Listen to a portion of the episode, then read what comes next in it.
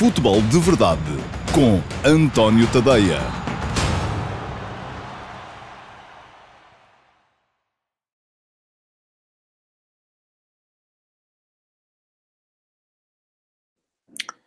Olá, muito bom dia a todos. Eu sou António Tadeia e este é o Futebol de Verdade de sexta-feira, 13 de novembro de 2020. Uma sexta-feira 13 tem sempre associada Aqueles problemas de superstição, e eh, nós já tivemos aqui um que nos forçou a entrar, deixem-me cá ver, com um minuto e meio, quase dois minutos de atraso, na edição de hoje do Futebol de Verdade. Uma questãozinha técnica que já está, uh, espero eu, superada, espero estar a chegar em boas condições a todos vós, uh, para uma edição do Futebol de Verdade que vai ser a última antes desse Portugal-França de amanhã, sábado. Amanhã não há Futebol de Verdade, há Q&A apenas, uh, mas ia dizer, uma edição que vai ser a última antes desse Portugal-França, que vai muito provavelmente definir eh, o futuro de Portugal e da França na Liga das Nações.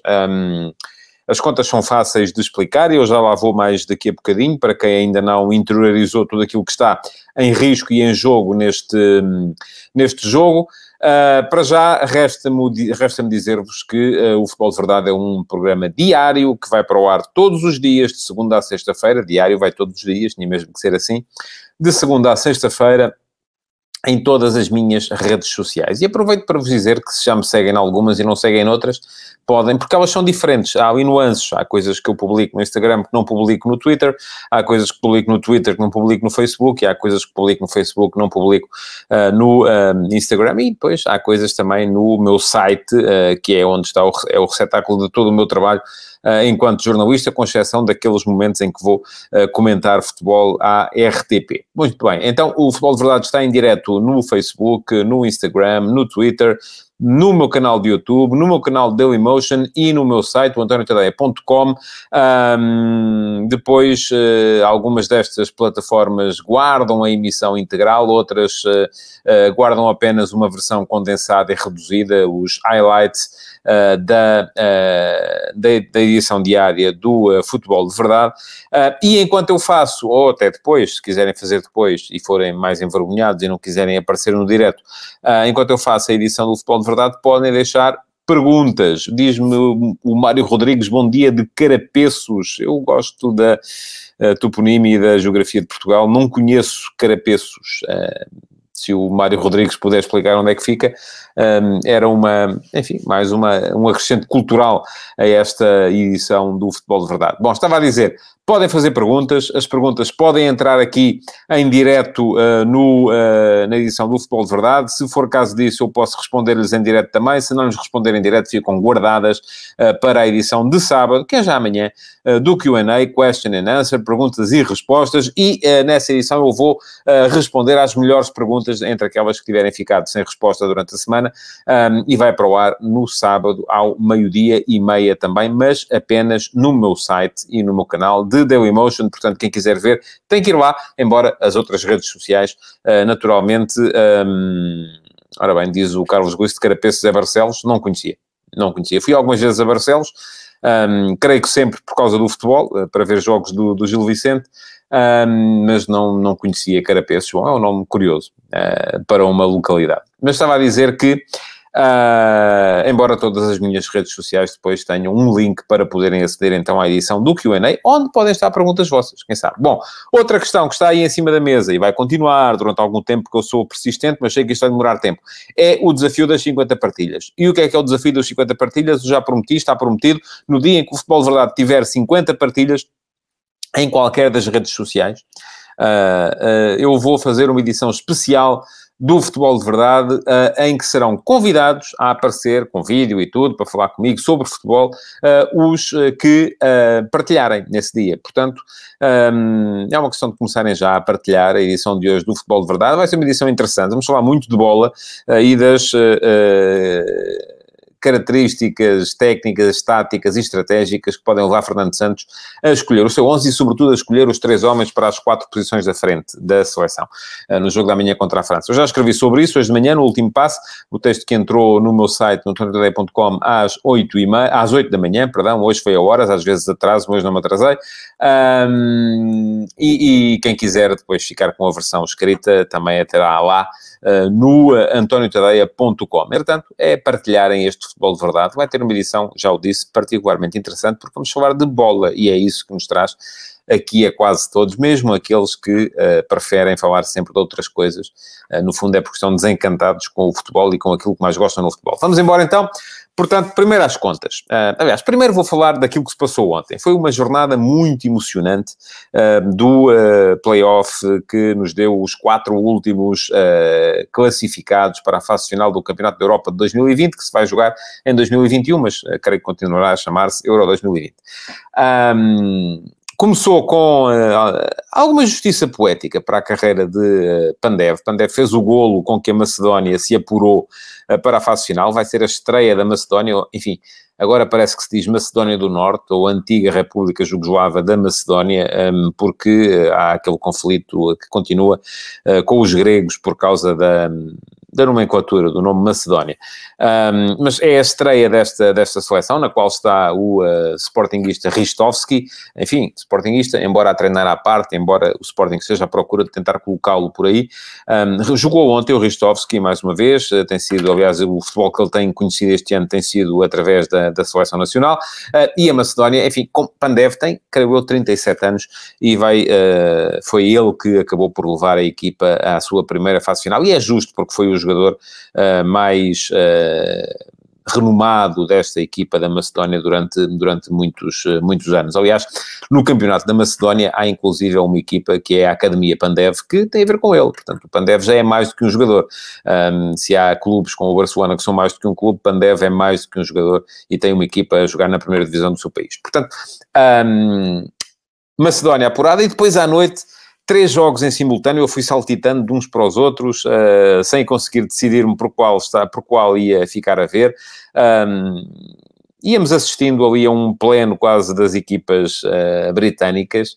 Uh, porquê? Porque a Escócia estava a ganhar, de certa forma, surpreendentemente, na Sérvia por 1 a 0. E a 8 minutos do fim os resultados eram todos iguais. Já a Macedónia tinha ganho por 1 a 0 fora e à noite estávamos também com uh, todos os jogos com resultado 0-1. Era o uh, Sérvia-Escócia, a Escócia a ganhar por 1 a 0, o uh, Irlanda do Norte-Eslováquia, com a Eslováquia a ganhar por 1 a 0, uh, e o uh, Hungria Islândia, com a Islândia a ganhar por 1 a 0. Enfim, tomei mais um bocadinho de atenção ao jogo da Hungria com a Islândia, porque dali ia sair o primeiro adversário de Portugal na fase final, uh, mas depois, porque, enfim, o futebol britânico tem sempre maneira de nos contagiar, acabei por saltar um bocadinho para os outros dois, e a verdade é que nenhum dos jogos acabou 1 a 0. Portanto, aquela ponta final, para quem gosta de apostar em golos nas pontas finais dos jogos, foi, foi um, um, um bodo aos pobres, um verdadeiro bodo aos pobres. Mas lá está, uh, acabaram por se qualificar a Escócia nas grandes penalidades, uh, deixando de fora a Sérvia, e aquilo que estava a dizer uh, o Luís Medeiros é, é, é, verdade, é impressionante a quantidade de jogadores sérvios que não jogam grandes competições de seleções. E é uma pena que eles não consigam ser uma verdadeira equipa. Um, o Carlos Guiço está a reagir àquilo que eu tinha dito há bocado sobre, sobre Pandeva, uma instituição da Macedónia, sim, é verdade que sim. Um, bom, mas uh, estava a dizer que acabou por se qualificar a Escócia, uh, mas apenas nas grandes penalidades, porque a Sérvia ainda chegou ao empate numa, num belo golpe de cabeça do Jovic. Depois, uh, nos penaltis, a Escócia acabou por se qualificar e por demonstrar que está de facto a começar a crescer à volta desta nova geração, uma geração que inclui, entre outros, o McTominay do, do Manchester United um, e que pode, com certeza, enfim, não vou dizer catapultar a Escócia até àquele estatuto que a Escócia teve quando eu era miúdo, que era, eh, eles achavam sempre que era a melhor equipa do mundo, aquela equipa com Kenny Dalglish, com o Joe Jordan, com o Archie Gamble, enfim, uma equipa que achava que era a melhor do mundo, mas na verdade não era, mas pelo menos estava sempre presente nas fases finais. Um, depois, a Hungria ainda conseguiu dar a volta, e foi... Um, quase trágica a forma como a Islândia caiu. Estava a ganhar a 5 minutos do fim, a 4 minutos do fim, Uh, depois sofreu um gol a dois minutos do fim, sofreu outro aos 90 mais dois e acabou por ficar fora. Vai ser com a Hungria que Portugal vai jogar. Portugal vai ter essa uh, circunstância de jogar dois jogos fora na, uh, na fase final do campeonato da, da Europa. Pergunta-me o Emanuel, isto se obviamente ficar as coisas como estão, se, se, mantiver esta ideia do campeonato ser um, um campeonato itinerante. Pergunta-me o Emanuel Marques se é uma boa notícia para Portugal a eliminação da Islândia. Eu, enfim, eu acho que Portugal tem a obrigação de ganhar tanto a Islândia como a Hungria. a Hungria pode ter esse acréscimo de dificuldade que é, vai ser, o jogo vai ser fora, não é? O jogo vai ser em princípio, está marcado para Budapeste. E uma coisa é jogar com a Islândia em Budapeste, outra coisa é jogar com a Hungria em Budapeste. Veremos se com público ou não, enfim, daqui até lá, uh, com certeza alguma coisa vai, vai ser uh, decidida a esse, a esse respeito. Aliás, acabei de dizer, uh, estamos ainda a ver se o campeonato vai ser mesmo. Um, se vai ser mesmo um, itinerante ou não, com várias setes. Diz-me o Jesus Tadeu, que deve ser meu primo, por aproximação, que o guarda-redes escocês perguntou ao árbitro depois de defender um penalti se já estavam qualificados. Não, não, não me tinha percebido disso, porque não vi o desempate de penaltis. Um, mas uh, uh, só vi depois uh, a defesa um, nas redes sociais, mas tem piada assim, e acaba por acrescentar um bocadinho aqui à, à, à, lenda. Bom, e para não haver então o pleno britânico, acabou por ficar de fora a equipa da Irlanda do Norte, depois de ter conseguido também recuperar marcar e chegar ao empate bem, bem eh, tarde no jogo, já perto do final do jogo, uh, mas acabou a Eslováquia por fazer um segundo golo. É uma equipa sólida, ser equipa da Eslováquia, e não me parece também que a Irlanda do Norte tenha ainda categoria para estar numa fase final de um campeonato uh, da Europa. É verdade que os campeonatos estão cada vez mais abertos, cada vez há mais equipas a participar, mas uh, também não, não vamos abusar. Não vejo na Irlanda do Norte o renascimento que vejo, por exemplo, no futebol escocês neste momento. Bom, arrumada a questão do Euro 2020, jogou também Portugal em sub-21. Uh, confesso a minha estranheza com, com algumas escolhas que foram feitas pelo, pelo Rui Jorge no início. Uh, estranhei não ver a jogarem de início o Rafael Leão, o Pedro Gonçalves, uh, um, até, enfim, estando... É verdade que esta tem sido a equipa, tem sido aquela... Um, mas quando vemos a maior parte do país a reclamar, o que para mim seria uma precipitação, a chamada do Pedro Gonçalves à seleção A e depois ele chega à seleção de sub-21 e nem ali joga, acabou por entrar na segunda parte apenas, de facto é, é, é, estranho e acabou por ser o Rui Jorge fiel às escolhas e à equipa que já vinha jogando junta, se calhar desde o sub-15, eh, eh, porque são muito aqueles, aqueles jogadores que têm jogado nesta seleção, nesta, nesta geração.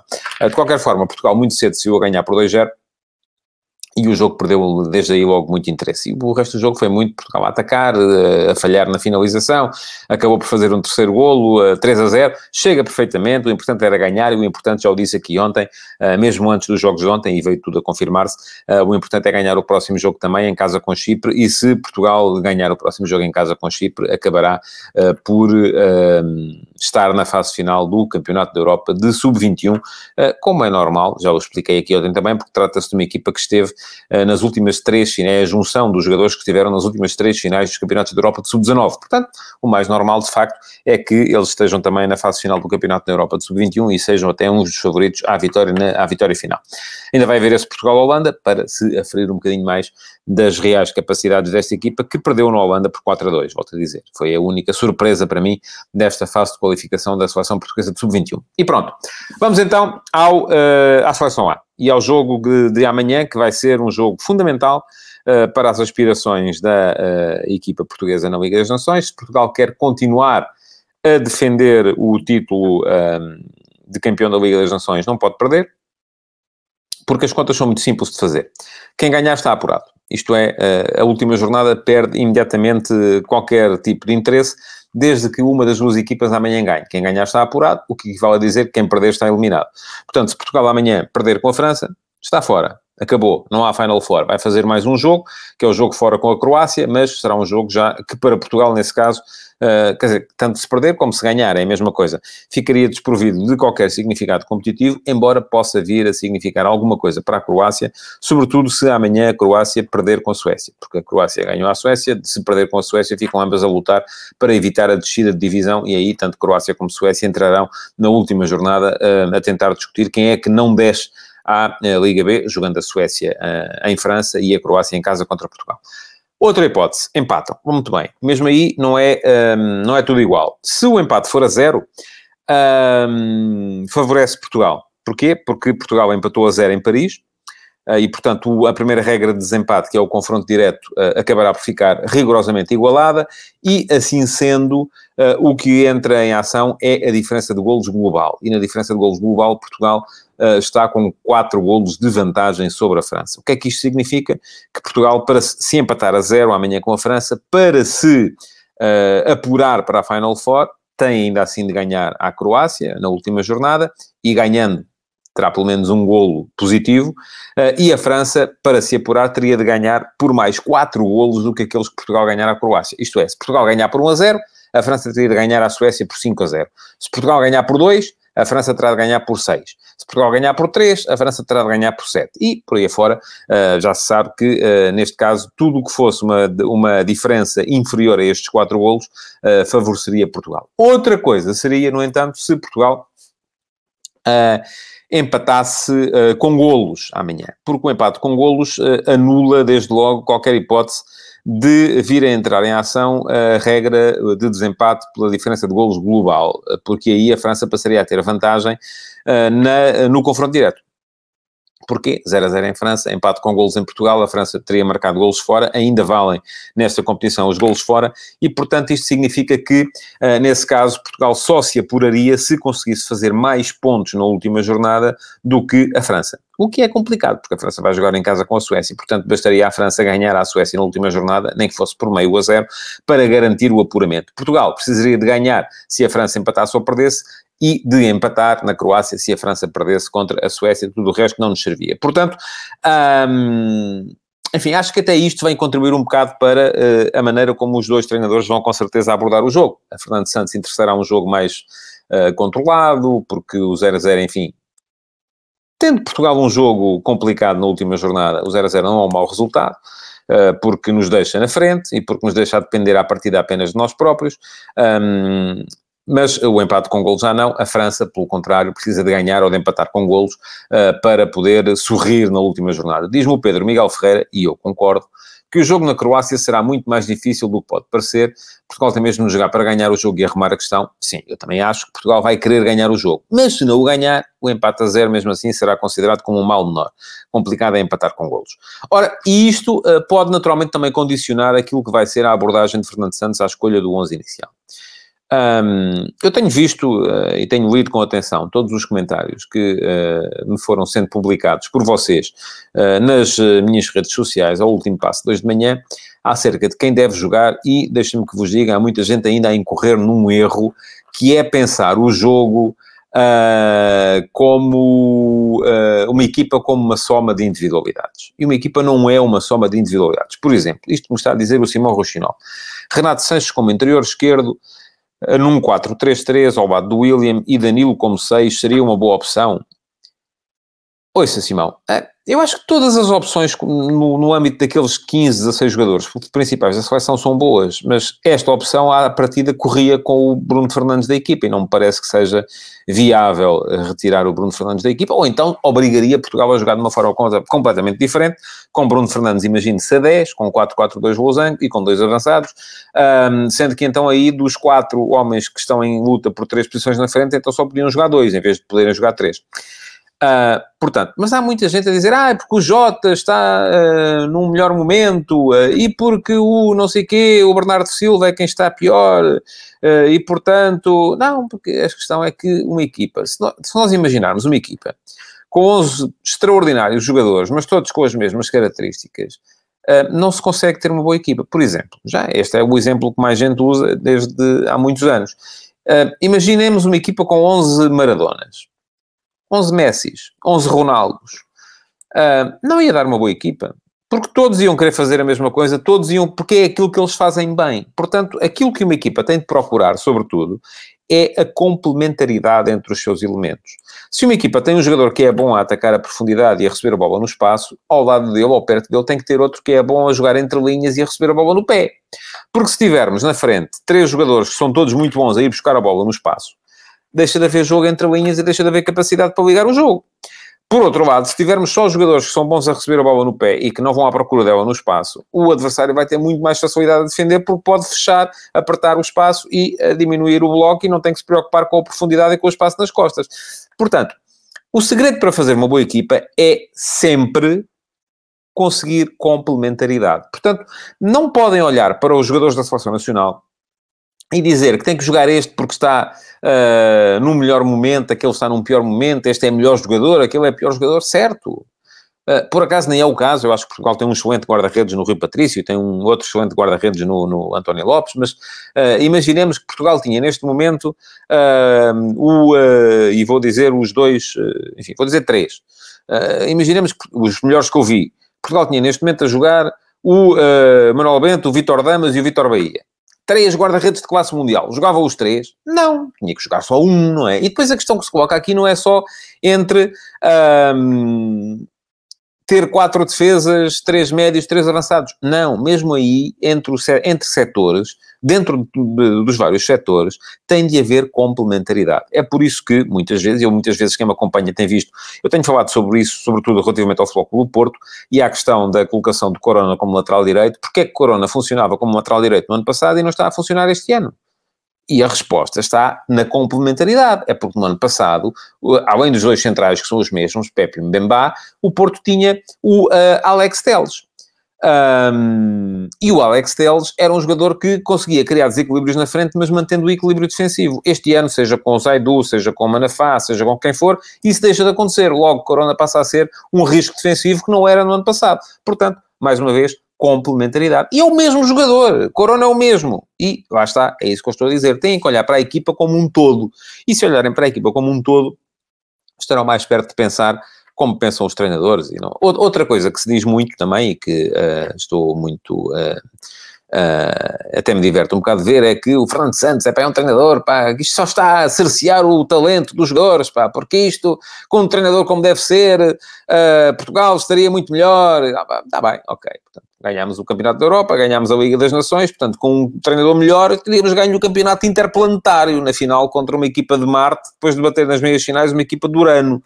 Um, reparem, podem gostar ou não gostar esteticamente do jogo que a seleção está a praticar, mas eu também expliquei isso esta semana, uh, num texto, salvo erro, na terça-feira, um, sobre o talento e, a, e, a, e, as necessidades de uma equipa, uh, que uh, o facto de Portugal jogar com mais, e alguém aqui me dizia há bocado que vai partir tudo da ideia de ter William e Danilo no meio campo. O facto de Portugal jogar com aquilo a que muitos gostam de chamar dois trincos, e o William neste momento não é bem um trinco, um, não é uma questão, era o Nuno Araújo que dizia isso, vai partir tudo na ideia do Danilo com o William no meio campo.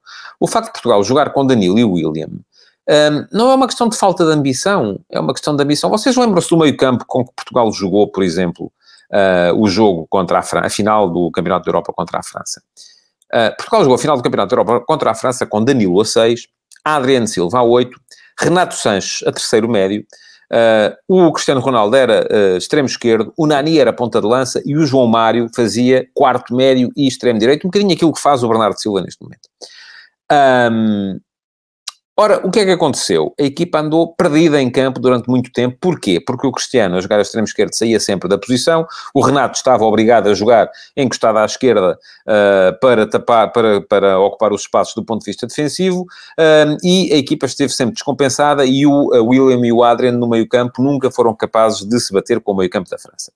Ora, assim que o Cristiano se lesionou e entrou o Quaresma, a questão deixou de se colocar, porque o Quaresma passou, um extremo, passou a ser um extremo mais disciplinado do ponto de vista tático, ficava mais no corredor e tal, por aí fora. O que é que isto obrigou, ou o que é que isto permitiu? Permitiu que o Renato viesse jogar para o meio. E aí está, Portugal sem o Ronaldo foi melhor naquela final do que Portugal com o Ronaldo. Isto quer dizer o quê? Que o Ronaldo não presta? Não.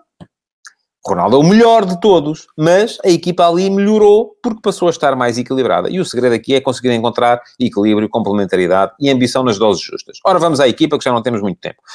Eu uh, fiz hoje, conforme já expliquei, o exercício de pensar um bocadinho pela cabeça do, do Fernando Santos e tentar perceber o que é que o Fernando Santos ia fazer relativamente à constituição do 11.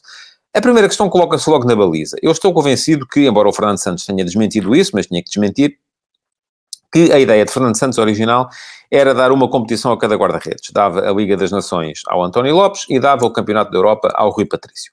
Uh, sendo que, no intervalo um, nos jogos particulares que fossem sendo realizados um, no intervalo, enquanto essa competição era a que estava a reger-se, um, o, quem jogava era o outro. Isto é, Durante o período da Liga das Nações, nos particulares, jogaria o Rui Patrício. E durante o período do Campeonato da Europa e eliminatórias do Campeonato do Mundo, quem jogava aos particulares seria o António Lopes. Ora, a infecção de Covid-19 do António Lopes veio baralhar isto tudo, porque o Rui Patrício uh, uh, esteve muito bem nos jogos que fez contra a Espanha, em particular, e depois uh, teve de jogar também o jogo oficial contra a França e acabou por ficar na baliza. E neste momento, creio que a ideia do Fernando Santos é mesmo jogar com o melhor, e eu acho que o melhor dos dois é, apesar de tudo, o Rui Patrício portanto, apesar de serem os dois excelentes guarda-redes. E acredito que vai jogar Rui Patrício contra a França amanhã também. A linha defensiva, Uh, acho que Guerreiro joga à esquerda, não há dúvidas nenhumas. À direita, tem, tem, Portugal tem andado a alternar entre o Cancelo uh, e o Nelson Semedo, mas visto que Nelson Semedo jogou os 90 minutos contra a Andorra, acredito que possa ser o João Cancelo a jogar contra, contra a França. E, da mesma forma, creio que os dois centrais serão o uh, Rubem Dias e o José Fonte. Porquê? Porque não há, não há Pep. E eu acho que o José Fonte ainda é o terceiro da hierarquia, e sobretudo ali naquela zona, o Fernando Santos dá muita atenção a essas questões. Um, não havendo Pepe ainda por cima, não acredito que ele vá apostar em dois uh, centrais mais jovens, como seriam os dois Rubens, o Ruben Dias e o Ruben Semedo. Uh, creio que o Ruben Semedo ainda vem atrás na hierarquia, vem na quarta posição, com o Domingos Duarte na quinta, e portanto aquilo que vai acontecer com certeza é que vão jogar o José Fonte e o Ruben Dias como centrais. Até porque o José Fonte está num excelente momento, está no, na equipa do, do, do, da Liga, na equipa ideal da Liga Francesa, tal como está o Renato Sanches também, e conhece bem os adversários, porque joga em França, é? Portanto, mais uma razão para, e a maneira de pensar deles, para o José Fonte poder jogar amanhã. Depois, meio campo. Ora, não vai fugir muito disto. Danilo uh, como 6, um médio de cariz mais defensivo, uh, William a funcionar como segundo médio, uh, a descair geralmente para o lado onde estiver o Cristiano Ronaldo, se o Cristiano Ronaldo estiver a partir da esquerda, o Danilo joga na esquerda, se ele estiver na direita, o, o, perdão, o William joga na esquerda, se ele estiver na direita, o William joga na direita. E Bruno Fernandes. Um, o Renato Sanches seria uma boa opção, sem dúvida, mas neste momento também está atrás dos outros três e uh, não creio que Portugal possa abdicar um, do que lhe dão estes três jogadores. Um, Danilo, William e Bruno Fernandes, não tenho também muitas dúvidas em relação a isso. E depois a questão, a grande questão coloca-se na frente, de facto, porque há quatro jogadores a lutar por três posições. O Fernando Santos já disse uma coisa que eu também já tinha dito e, e acho que vai acontecer, é que dos quatro só vão jogar três de início, um, o quarto jogará também durante o jogo, correu como correr, se estiver a correr bem, entrará, se estiver a correr mal, também entrará. A diferença aí pode ser quem vai sair. Um, e a questão que se coloca aqui é quem vão ser os três que vão jogar. E em relação a isto, eu acho que, mais uma vez, o segredo está uh, precisamente na estratégia e na complementaridade. Porque não é, aqui não estamos a decidir quem é que é melhor. Uh, em relação a isso, estaríamos aqui até uh, ao século XXII uh, sem conseguirmos decidir quem é que é melhor. Um, porque as pessoas decidem isto muitas vezes, ou por causa do, do, empresário deste que não é o empresário daquele, ou porque este jogou neste clube e aquele jogou naquele clube, e portanto é isso que nos serve sempre para decidir quem é que é melhor. Não é assim. Acho que a questão fundamental aqui, a decisão vai ser tomada com base em estratégia, primeiro, o que é que Fernando Santos quer do jogo, e, em segundo lugar, com base na complementaridade. Uh, e eu, quem quiser perceber melhor o meu ponto de vista, pode dar um saltinho ao antoniotadeia.com e ler o texto de hoje. Mas, uh, enfim, eu parto do princípio que Cristiano Ronaldo joga sempre. Uh, e, portanto, será ele, e, e até, no, sendo o jogo contra a França um jogo complicado, vai jogar na posição de avançado centro, não vai jogar a partir da esquerda, vai jogar como avançado centro. Depois, uh, parte do princípio que Bernardo Silva é fundamental para esta equipa, porque dos quatro da frente é o único que pensa o jogo como médio. Uh, e se bem forem a ver, lá está, estava o João Mário como extremo-direito no, no, no, na final contra a França em 2016. Há muito esta tendência de Fernando Santos de jogar com um dos avançados, sendo um jogador que tem capacidade para jogar no espaço entre linhas, uh, para auxiliar os, os, os, três médios, porque é muito complicado jogar com três médios contra a equipa que muitas vezes vão ter quatro, uh, para ter a bola, para abrandar o jogo se for caso disso, para acelerar o jogo se for caso disso. Bernardo tem essa consciência tática que mais nenhum dos outros candidatos ao lugar tem tem, uh, porque é um jogador que é capaz de acelerar ritmos, diminuir, baixar ritmos, uh, segurar a bola, assegurar mais posse, e há muita gente também vem sempre dizer isto, deixa-me só meter este parênteses, acerca do Moutinho. Não percebo como é que o Moutinho joga nesta equipa. Moutinho é dos jogadores portugueses que mais posse de bola garante. Uh, e quando a equipa quer ter a bola, é ter o Moutinho. Porque com o Moutinho a bola sai sempre direitinha, certinha, raramente perto, porque também arrisca pouco, aí está, no passe. Mas pronto, é uma característica dele e tem tudo a ver com estratégia. Não é se ele é melhor ou pior, ou se é melhor este ou se é pior aquele. Não é assim que funciona. Isto não é... A gente não chega às notas que os jornais dão aos jogadores e vemos quem tem a melhor média dá à seleção. Não, não é assim que se faz. Eh, uma equipa tem de ter complementaridade. Depois, ou Félix? Aqui a, questão radicaliza sempre, não é? Porque uh, Félix é provavelmente o maior fenómeno, quer de uh, popularidade positiva, quer de popularidade negativa no futebol português neste momento. Há quem o ama, há quem o odeia, ninguém lhe fica indiferente. Uh, e Jota tem sido muitas vezes também, muita gente que nem sabia que o Jota existia, uh, de repente uh, está a aproveitar-se também do momento do Jota para poder atingir precisamente aqueles que são fãs incondicionais do João Félix, porque o João Félix tem fãs incondicionais e tem haters incondicionais. Um, eu acho que para este jogo, enfim, em condições normais, a complementaridade até poderia sugerir Jota, porque se Bernardo prefere receber no pé, se Cristiano prefere receber no pé, Uh, Jota gosta de receber um espaço e é o único jogador que pode ir à procura da profundidade. Cristiano, sobretudo a jogar como ponta de lança, como 9, já não é esse tipo de jogador. Uh, portanto, aqui poderíamos indicar que é Jota. Diz o Luís Filipe Freire que o Moutinho bate bem, mas pronto, não vamos ter muitos penaltis. Amanhã não vai haver desempate de penaltis. Esta piada é para conhecer apenas. Uh, bom, um, estava a dizer, mas depois há outras questões também. É que eu acho, por exemplo, que Jota é um jogador, e já o disse aqui várias vezes, e até fui gozado por isso, antes do Jota andar a marcar gols no Liverpool, um, quando foi o jogo contra a, contra a Croácia, uh, eu disse e escrevi que Jota era o jogador que mais se assemelhava em termos de características a Cristiano Ronaldo. Porque é o jogador que mete velocidade, mete uh, mudanças de ritmo no jogo, mete, e, e, e, isso tem muito a ver com aquilo que Ronaldo dá, uh, dá à equipa. Um, e, portanto, eu acho que Jota funciona muito bem como clone de Ronaldo, como substituto de Ronaldo. Quando não há Ronaldo, é sempre Jota que joga na posição dele, porque é o jogador que mais se assemelha a Ronaldo. E se uh, Fernando Santos quiser um jogo, sobretudo de controle, e o controle já se vê, é mais bola no pé e menos bola no espaço, isso pode favorecer o Félix, que também, do meu ponto de vista, tem outras uh, questões a favorecê-lo. A saber, dos três, é aquele que tem mais minutos em campo com... Uh, dos dois, é aquele que tem mais minutos em campo com Cristiano. E que, portanto, melhor pode entender-se com Cristiano e que melhor pode uh, perceber quando é que o Cristiano vai para a ala e ele vem para o meio, quando é que o Cristiano vai para o meio e ele vai ter que ir para a ala. Portanto, isso também pode vir a ser importante. A favor do Jota, fecha melhor o corredor esquerdo. Sim, verdade. Sem dúvida nenhuma. A equipa com Jota fica até mais previsível. Um, e, portanto, isto uh, acaba por deixar a questão um bocadinho a, a dependente daquilo que uh, Fernando Santos eh, quer tirar do jogo. Eu creio que ele quererá mais controle. E pronto, querendo mais controle, querendo mais bola no pé, querendo mais uh, desmarcações de apoio do que desmarcações de ruptura, para arriscar menos a perda da bola, uh, acabará por decidir-se a favor da inclusão de João Félix no 11. Mas isto é, sou eu a pensar por ele. Ele pode pensar de maneira completamente diferente e, dependendo das premissas que o levarem à conclusão, pode estar completamente certo, como vocês podem estar completamente certos se acharem que o 11 deve ser outro, um, desde que a justificação seja futebolística tática, estratégica, técnica, o que quiserem. Complementaridade entre os jogadores, o que quiserem. Não pode ser é, uh, ah, eu acho que vai jogar este porque aquele jogou num clube que eu não gosto. Ah, eu acho que vai jogar este porque aquele é de um empresário. Aliás, eu ainda hoje tive uma troca de mensagens curiosa, de, de comentários curiosa, uh, no Facebook, porque um, as pessoas acham que vai jogar o Félix porque, por causa do Jorge Mendes. Uh, e enfim, eu que já escrevi coisas uh, críticas relativamente ao poder excessivo e às, uh, aos negócios uh, sempre inflacionados que Jorge Mendes faz no futebol mundial, um, tive que dizer que neste caso o único que não é jogador de Jorge Mendes é o Félix, porque os outros são todos.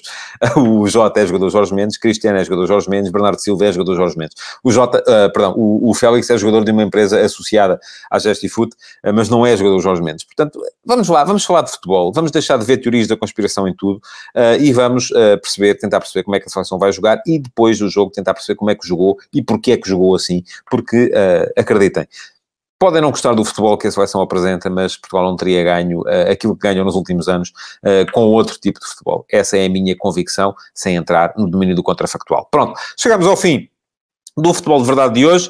Uh, podem continuar a deixar perguntas e a partilhar esta edição, a ver se é hoje que chegamos a, a ganhar o desafio das 50 partilhas, uh, porque nas próximas horas elas ainda vão valer uh, para a gravação do Q&A, que vai para o ar amanhã ao meio-dia e meio, que eu vou gravar. Geralmente gravo sempre à sexta-feira, desta vez mais uma razão para gravar é que amanhã, a partir do meio-dia, vou estar no Estádio da Luz para diretos, uns em cima dos outros, para a RTP, a propósito do Portugal-França. Já tenho aqui a declaração que me permite uh, desafiar o recolher obrigatório, mas é só porque vou trabalhar, porque senão ia mesmo ficar em casa a ver a bola, que é isso que vocês também podem com certeza fazer.